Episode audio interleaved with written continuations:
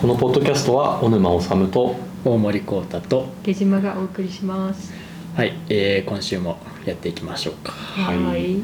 先週まあいろいろ近況報告からいろいろ飛躍してまあ本の読み方とか、うんうんえー小沼さんの人作りの話に結局あの飛躍していったんですけれども、まあ、その中でそれぞれ本の読み方が違うというか音読をするのか、ちょっと、えーつまみながら読むのかみたいなところで、えーそれぞれ違いがあってで、まあ、僕もこう、まあ、本ごとによって違うんですけれども、まあ、最近特に、えー読む時にこう意識しているのがその人の文体にすごく関心があって、うん。まあ、というのも、まあ、自分で書く機会が増えたので、まあ、自分の文体っていうのはやっぱりどうしても意識される、うんうんうんえーのでそれと違う人えー書いてる他の人の文体がやっぱり違いとして浮かび上がってくるようになったっていうのがあって、えーまずまあ内容云々よりどういうリズムで書いてるのかとか、えーまあ、その人の特徴的な言葉遣いみたいなところにすごく関心が、えーあるのが最近なんですけど気になります？他の人の書いている文体みたいな。うーんそうですねやっぱ気になるし自分自身が書く側の立場でもあるのでなんかその自分の文体について思うことがあったりとかちょっと行き詰まったりとかはいはいすると、まあ、やっぱ他の人の文体ってこううん見るようになっていきますよね。ちなみに小沼さんはご自身の文体の特徴ってどうのように、難しいですね。なんかあなたはどんな人間ですかって聞かれてるみたいな感じの恐ろしさがありますけどでもね僕ね文体結構難しくてもともと僕編集プロダクション出身なんですよ、はいはいはい。でそこの編プロが、えー、と新聞社とかと付き合いがあるところなんですね、だからその新聞ってこう割と一文が短かったりとか、はいはい。うん。なるべくその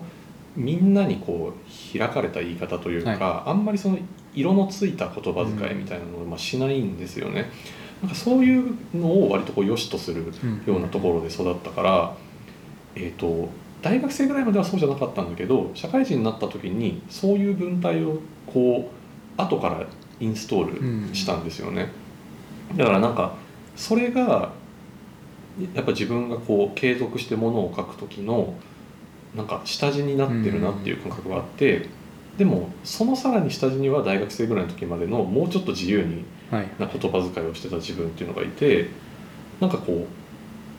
うでその編プロをやめてからそのこの下にある、えー大学生のところっていうかもともとの自分の文体をなんかこう掘り起こしたりとか、こううまく混ぜたりとかしながら文章を作ってるっていう感覚ですね。いやそれいいですね。なんか大学生の時の自分の文体を認めてやることができるって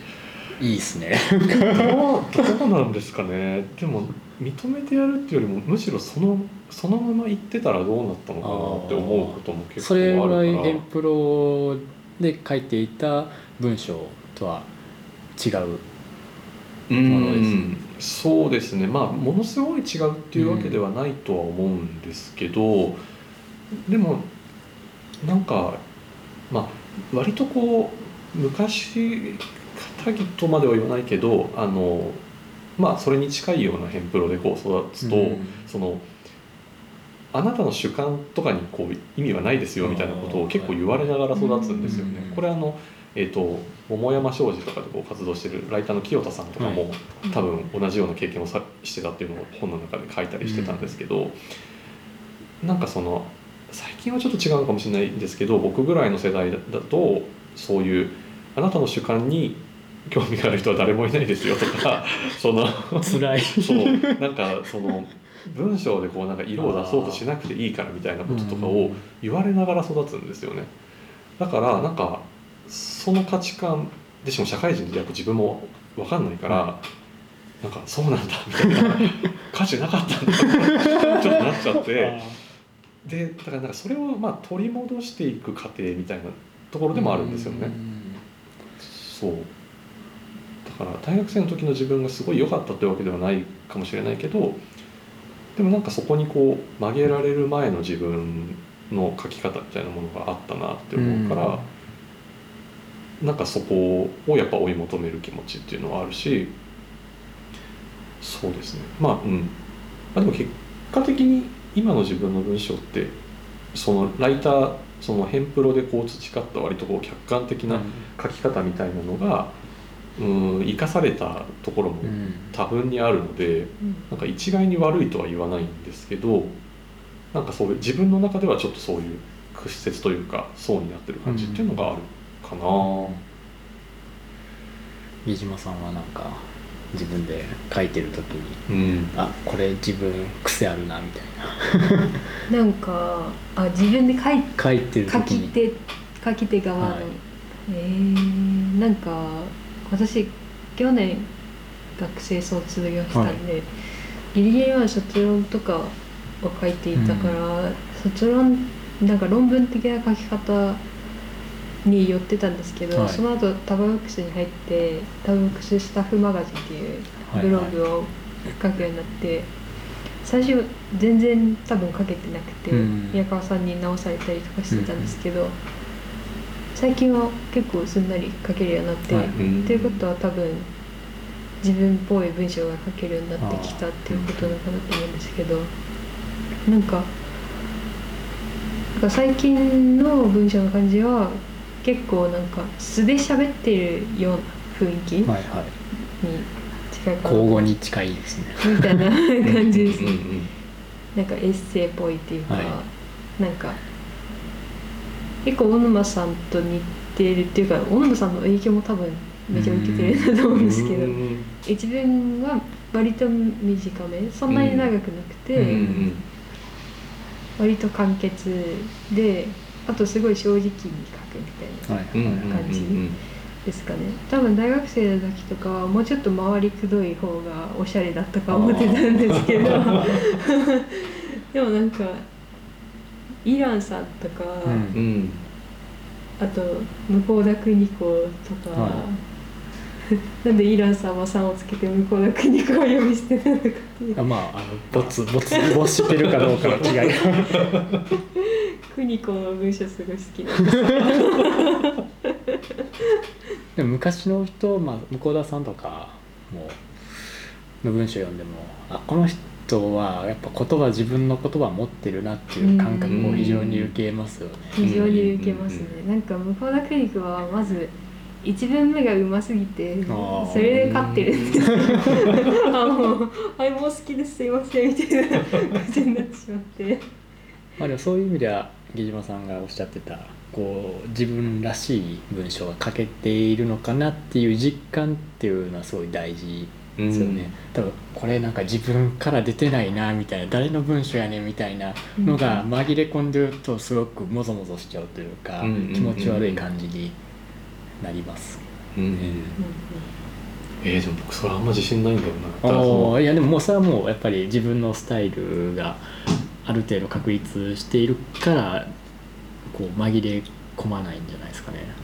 あどうなんですかね。いやなんかやっぱそのヘンプロ時代のそのこう、はい。強制されたというかこうなんか、まあ、プレーンな文章を書くっていうのをやってたから、なんか何が自分の文章なのかがよく分かってないっていうか、なんかすごいこう分かりやすさだけの文章になっちゃってないかなとかっていうのは考えることが結構あるかな。でもねなんかそこでこうじゃあ分かりやすさと反対の方向に行けば自分らしくなるのかっていうと またそれも違うっていいうそう。だから分かりやすいからといって自分じゃないっていうことでもなく、うん、そうそうそうそう。大森さんはどどうなんですか、そういう。僕どうなんですかねかなりそういう意味では交互的なところはあるとは思いますけどね、うん多分、うん。ゆっくり話すんでやっぱり、えー当店はめっちゃ多いと思いますし。うん結構こうバサッといくと思いますね。あんまり甘い文章は好きじゃないんですよね。緩んだ。うんさっぱり系。さっぱりっていうよりしま引き締まった文章にしたいなって思っているのでそういう意味では僕の理想はコーダー屋です。うん。おー。なんかその事象を指し示すにはその文章しかありえないっていう芸術性の高さがあるというか、彫刻みたいな感じだなってずっと思ってるんですけど。うーん。その表現したいものと表現する媒体の文字がやっぱピタッと合ってるっていうのが理想ではありますね。うんうんうんうんまあそうね。そういう文章に出会った時の感動ってすごいですよね、この語彙っていうかこの文章は出てこないなっていうのを見た時にちょっとこうワクワクするというか、うん、うんうんそういう文章を読みたいなとは思ってますね。うんうんうんまあ、そこにはいけないんですけれども、まあえー自分が伝えたいことと齟齬がないように、えーしようとはしているとか、まあ、あとなるべく同じ、えー語彙を使わないとか、えー接続詞僕すごく多いなって最近思いましたね。うん。うんそしてとか、えーしかしとかはかなり丁寧に入れているかなまたとか。じゃないとつながつなげられないのかもしれないですうんうんし、結構順接逆接とかそのロジックをすごく大切にしたいなって思い。あの僕起承転結とか結構上手だと思うんですよね。ああなるほどなるほど。こう最初木があってやっぱそこの形文章の構成を美しくしたいっていうのを思ってだからそこにあれこのパーツ全然収まり悪いやつがいるなみたいなのを入れたくないなって思っていて、うん何がしかで回収できるように、えーしたいなと思ってますね。あそこね僕もうやりたいなと思いつつすっごい時間かかっちゃうんですよね。あんま多分得意じゃないっていうかなんかかなんだろうな多分自分の中の判断軸みたいなのがうんかんない。どうなんだろう。厳密なのかそれとも逆にブレブレなのかは ちょっとわかんないんですけどなんかねすごい時間がかかっちゃうんですよね。あの時間はかかりますよね。だから例えば、えー起承転結で、まあ、木は、まあ、要素一つでいいんで木があってで、まあ、小も、まあ、1個、まあ、ないしそれに、まあ、小小ぐらいの2個ぐらいパーツがあって、うん。で点が、まあ、2個ぐらいですかねあって最後ケツ1個がある。その6パーツぐらいですかね。大体1パーツ400字ぐらいで考えてるんですけど、まあ、それがあれば、えーまあ、2000字ぐらいで収まるようになるんで、まあ、そのパーツをずっと頭の中で集めながら転がしてるって感じですよね。でいろんなものがあってパズルしてあこれとこれつながるな。これとこれつながる。あこれで1本筋通ったなみたいなのが頭の中で構想できてようやく書き始めることができるって感じです僕。もうーん。う全然違う そう。頭の中でじゃあもう結構骨組みできてから。あもうかなりかなり作りまそすうなんですね。木島さんどうですか？私のなんか書き方はなんかな一番慣れてるのがインスタンストーリーのなんか文字書くページみたいなのあるじゃないですか、なんか色,、はいはいはい。色だけ出るやつ、うんうんうん。あれで長文書く時のテンションでいつも書いてるからそれが一番書きやすいんですよ、うんだうんうん。からそのページを開いてなんか思いついた順にただ書いてるみたいな。うん。順番に書いてでここのなんか接続の悪さとかは一旦全部書いてから、よいしょってコピペするみたいな、うんうんうんうんまあでもそれは近いっちゃ近いです。頭の中にそれをパーツを集めてるんで、うんうん頭の中でやってるか出力そうそうしてそうやってるかそうそうそうですそうですそううです、ん。まあ確かにそうです僕出力しながらややりますね。そうしないと分かんなくなっちゃったり忘れちゃったりとかうんするから、うん。まあでもある程度、えーいけるなって思ったらあの一回書きますけどね、うんあの要素だけ。要素だけ書いてこうどうつながるかなみたいな。こうツリーみたいにしていってあこうこうつなげれば綺麗にいくなみたいなのをうん考えて。だから結構まあ2パターンあるかもしれないですけどね、えー結論を求められるものと、えーそれがなくていいもの。で書き方は全然変わるかなとは思います。うんうんだから今主に書くのが結論があるもの、うん。うん。うん。まあ、そこの結論にどうたどり着く。そこの道筋を立てる書き物が多いので、まあ、その書き方になってるんですけどないやつ、まあ、どこに着地するか分かんないようなものは、えー、気象点まで見つかったら勝ちだなと思ってますね。まあ、ケツは勝手に出てくるって思ってるんで、だからその時は頭の中で何点にしようかなっていうのがこう見えてきたら書き始めるっていう感じはします。起承転結あんま考えてないか。うんうん僕もあんまり考えてないかもしれないって今なんか話聞きながら思いましたね。なんか具体的に自分の文章でここが点だなとかってあ多分示せない気がするから、なんか入試問題とかにならない感じで。国語の教科書とかに載らない文章ってー逆にそれがないと書けないかもしれないですね。それが一つ形としてこ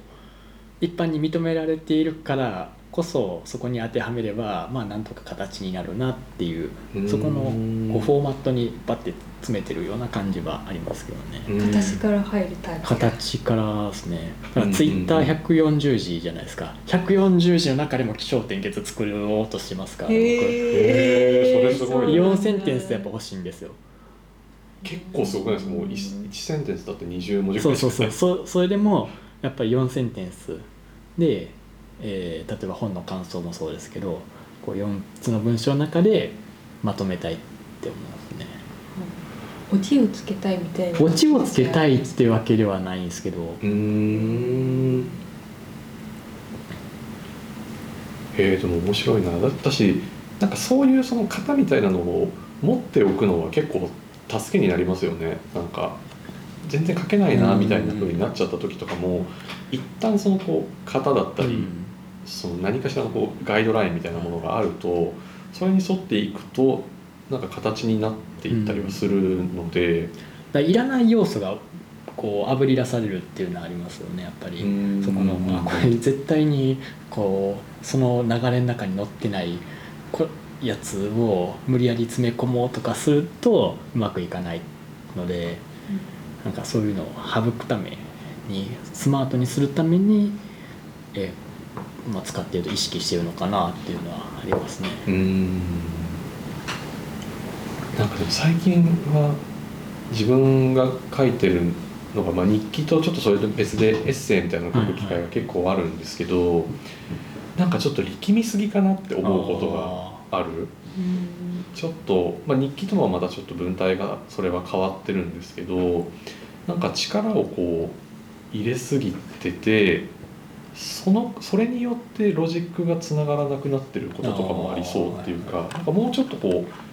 論理的に考えないようにすれば、うん。なんとなくその読んでる人がなんかイメージの連続とかでこう読み取ってくれる部分とか、その別に直接ロジックではつながってないんだけどでもまあ別に流れで読めるみたいな部分をなんか厳密にこう潰しすぎてなんか自分でこう袋小路に入り込んじゃってるかもみたいに思うことが最近あってなんかこう力を抜いて書くって難しいねっていうのをすごい思っています最近は。僕も多分それはまだ全然無理だと思いますね。うんなんかうんうん。そのモードとして書くモードとしてじゃないと書けないなとは思ってますね、うんだからエッセイとかすごく多分書けるのはまだまだ先じゃないかなっていう気はしますね。うんうんだそういう意味ではその書くときに、えーまあ、デスマスとダーである問題があるじゃないですか、はいはどっちのが得意ですか？であるであるい。であるの方が好きだけど進むのはデスマスですね。あデスマス書けないんですよ。でうん。なんか最初パブブックススタッフマガジンデスマスだったんですけど、あはい。書けなすぎて途中からダであるになったんですけど 急にこいつ今週からタメ口みたいなことが発生したんですけど。あでも最近はどうだったかな。ちょっと忘れましたけど。でも本当にダメでした。その時は書けなくて。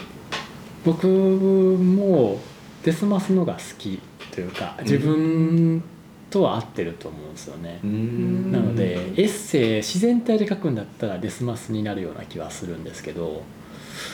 そうじゃない時はだ、であるの方が書きやすいなっていうのが。まあ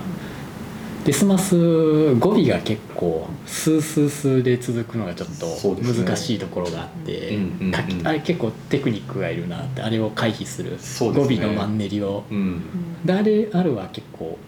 そういう意味ではいろいろ回避しやすい、うんうんうん。えー文体かなと思うんで、まあ、あと書き分けはしますけどね。どっちを使うかとか使い分け、まあ、ダーであるは自分より上の人に対してですね僕。デスマスは下の人に対してを対象にする時は、えーデスマスになるみたいなのはあると思いますね。ああそこあんま気にしたことなかったな。私基本なんか速度速くっていうか鋭く書きたいことが多いからはいはいはい「だ」である、結構なんか怒ってる。怒ってる時に書くことが多いんですよ 怒ってることについて、うんうんうん。だからそのデスマスだとちょっと速度足りねえなみたいな。もうちょっとシュッてやりたいみたいな、うなんかこれ布団の中から放棄せよであの高島さんがあの一人称自分を私って言ってたら、ちょっと遅いみたいな、私じゃなくてもっと早い早いのが欲しいみたいなこと書いてて、俺とか時々使うみたいなこと書いてて、まあ、そういう意味では一人称難しいですね。難しいです、うん。一人称はまだ固定化されてない。ですね、うん馴染んでないですね。皆さんでえなんか最近私あ基本なんか私とか私わしあたしとか使うんですけどなんか最近スレッズで「俺」を使ってみたんですよ。はい。それが自然に出たから「俺」を使ったんですよ。それはいつ使ったかというと小沼さんのなんか韓国クリアパレードでうん「Into the New World」うん。少女少女時代のやつが流れたみたいな話の後に私その少女時代の曲を聴いてめっちゃいい曲って泣いたんですよ。その後少女時代のいいねしました。いいねされました。そんなでなんかそれで少女時代俺絶対今からでもハマれるみたいなこと書いたんですよ。書いてたね。あその時に俺がなんか自然と出てきたんですよ、うんうんうんうんうん。だからあ俺使えるわ自分って思って。あ幅があ広がりました。いいですね。幅広がってますね本当にね。はい。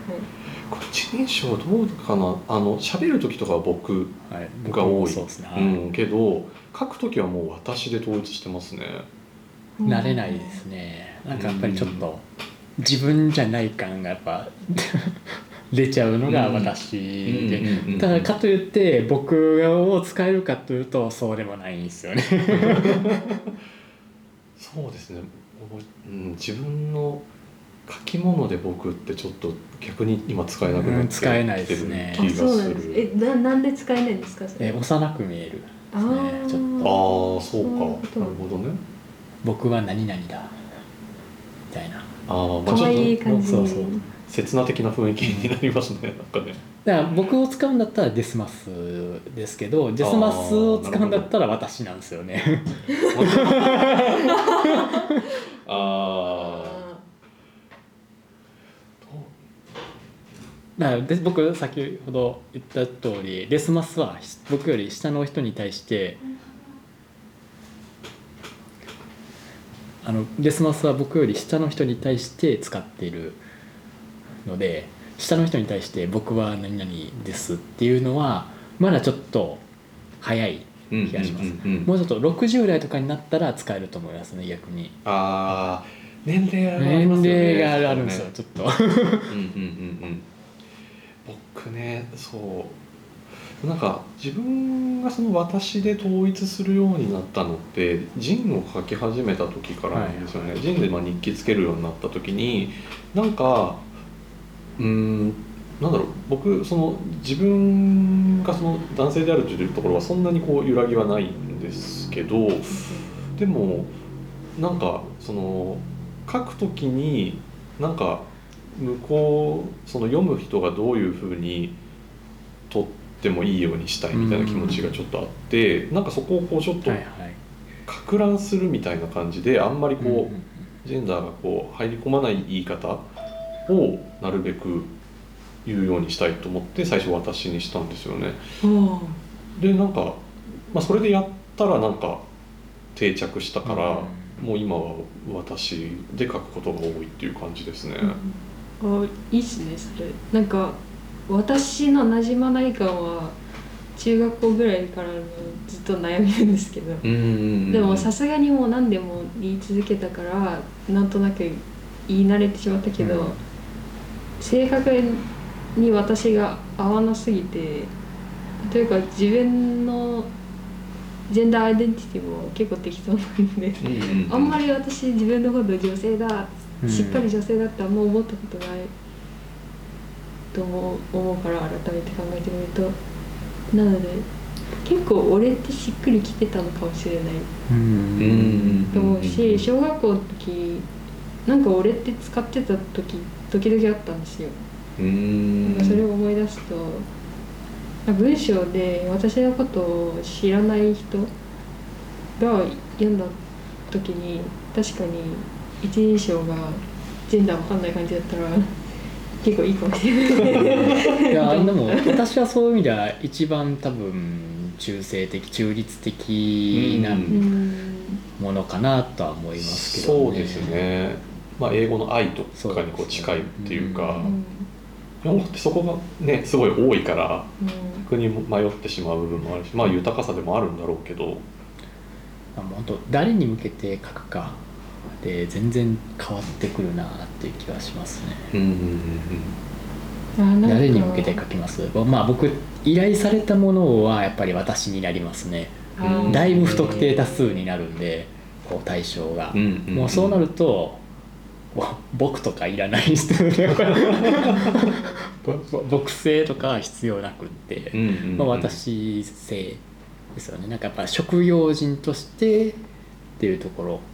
かなとは思うんで。えーなんかいいな。男性だと幅広くないですか？うーんでもそうかもしれないですね、まあ、言っても2パターンですよほぼね俺どうでもまあ俺って。俺まあ俺で俺って俺は使わないですよね。喋れる時も疲れるじゃないですか。まあ喋る時は。いいなみうんうんうんたいななんか私に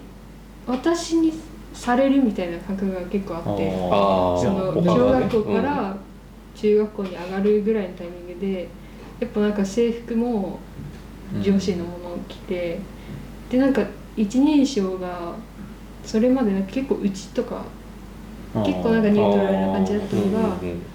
なんかちゃんとした場に行けば行くほど私って言わされる。で俺とか僕は絶対許されないみたいな。それを言っ俺は許されないですけどね、結構うん。仲間内でもうん。それは結構境界越えてるなみたいなうん。感じだから。まあでもそれは多分男であっても私に直される引力っていうのは少なからずあるとは思いますけどね。場所にはよるかな、そその割とこう公的な場に近いところだと多分俺って言ってる人ってまあそんなにいないかなとは思うんですけど、なんだろう。仲間内とかではうーん逆に「俺」っていう言葉がなんか結構権威性を持ってたかもしれないですねうんその。男性性。そう男性性の。そうそう俺は結構あると思いうますん。ね。、なんかそのみんなが俺って言ってる集団で、うん。僕ってこう言うそう僕とか私とか言えないみたいなのはあったような。確かに逆に僕って言えなかったですよね。そうそうそう。みんなやっぱ俺って言ってるから。僕男のホモソーシャルの中では俺ってそうそう俺ですねうん俺です俺だった気がする。ほぼほぼ俺ですよね多う分。ん、でえー、大森さんは俺なんだ。も僕もやっぱ中高の時って俺って言ってたから俺ですよね。まあ大学生いや下の人が出てきてからああそうね。後輩ができた瞬間にちょっと違う選択肢が見えてくるのかな。っそう。なんだうんていうのと先輩、まあ、上下関係ができてからなんかち俺以外の可能性が出てくるかもしれないですね。うーん。まあでもちょっとこれは面白い なんか論点だな。一年生面白い。一年生面白かもうちょっとったですね実験したいですね。うんなんか結構ギャルの精神があるんですよ。私の心の中にあ。ギャルに憧れがあって、うん。ギャル的なものがすごい好きなんで結構うちらとか使うのが好きなんで。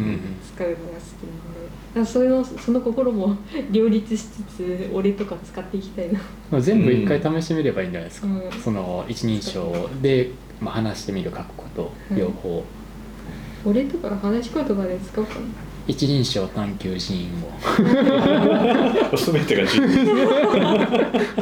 全部がきっかけになる。じゃあそろそろ時間なので、はい。今回も、まあ、なかなか文体の話から認証の話になって、いい回だったと個人的に思います。はい。ではこれで終わりにしたいと思います。はい。このポッドキャストは小沼治と大森幸太と江島がお送りしました。ではまた来週。来週